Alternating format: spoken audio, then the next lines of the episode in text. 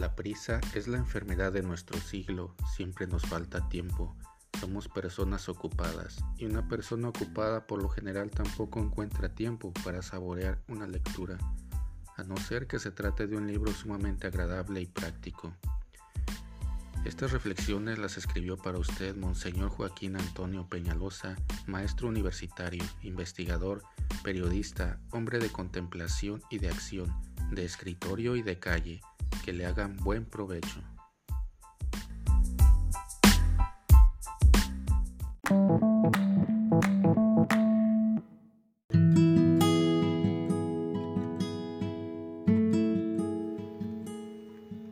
No hay derecho de que hablen así de nosotros. Se ha formado una leyenda negra contra los empleados y no se diga contra las señoritas oficinistas. Nos creen perezosos hasta la indolencia, duros para tratar al público, exactos para salir del trabajo, impuntuales para entrar, que nos movemos un poco cuando el jefe llega y que llenamos sus ausencias con monitos, cigarros, bocadillos y tazas de café. ¿No convendría una campaña de convencimiento para dignificar a los miles y miles de compañeros que, como yo, pasamos la vida sobre un escritorio o detrás de un mostrador? Cuando mi amigo el oficinista terminó el desahogo, le recordé que la única y verdadera dignificación de un trabajo, de una profesión, de cualquier oficio, es la que uno mismo realiza cumpliendo con su deber. El médico es el que ha de dignificar a la medicina y no sus pacientes. El mexicano es el que ha de dignificar a México y no los turistas. Bien, me respondió, pero existe un código, una serie de principios que indiquen ¿Cómo debe comportarse el empleado ideal? Aquí cumplo mi promesa de escribirle un código de bolsillo, unas cuantas notas prácticas y eficaces de lo que podría ser la moral profesional del empleado. Número 1. Puntualidad. El libro de firmas, el reloj de entrada son medios con que el jefe controla. Serían inútiles si no faltara el sentido de responsabilidad. A tanto tiempo de trabajo corresponde tanto salario es cuestión de justicia. Apunta cada día esos minutillos de retraso que no te parecen nada, sino cuando el jefe podría retrasarse también algunos pesillos. 2. Trabajo. Cumple la labor que se te ha confiado, con seriedad y eficiencia, no solo para justificar el sueldo, ni porque el jefe está físicamente presente, sino porque con el trabajo te perfeccionas y ayudas, porque con el trabajo beneficias a los demás.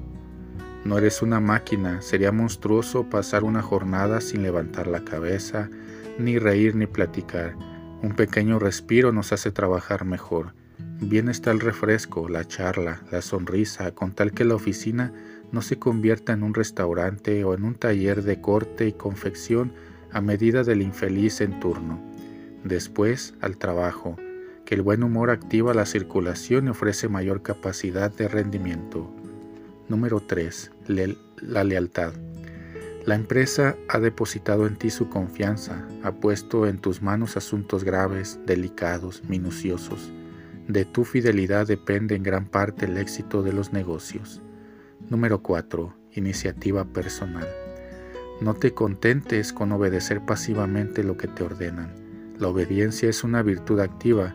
Incorpora al sistema de trabajo la propia experiencia, ideas nuevas, sugestiones interesantes de tu propia iniciativa personal pueden brotar ventajas para todos.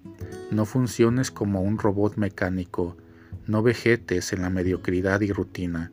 Aún en la frialdad monótona de un escritorio debe surgir poderosa y creadora tu personalidad.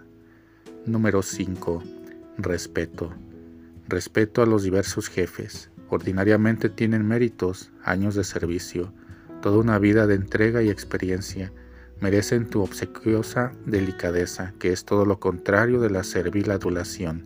El superior sabe distinguir la persona que vale de la persona que adula. Número 6. Compañerismo. Ayuda a quienes comparten contigo la misma tarea.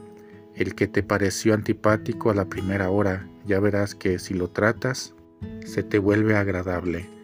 Alégrate con sus triunfos y ascensos en lugar de disminuir los méritos ajenos con crítica envidiosa.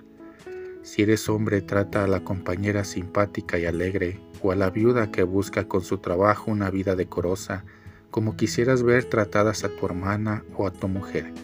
Que ninguna de ellas se arrepienta de trabajar a tu lado. Número 7. Atención a los clientes. Afuera el complejo del escritorio, no te sientas superior con el que llega a preguntar, a tratar un asunto, a realizar una compra. Eres un servidor de la sociedad.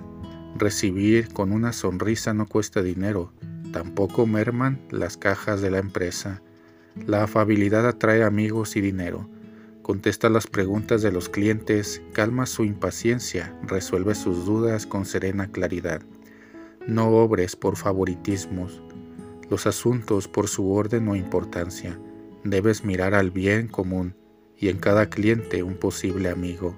Eres el representante oficial de una empresa que se ha comprometido a atender una parcela del orden social.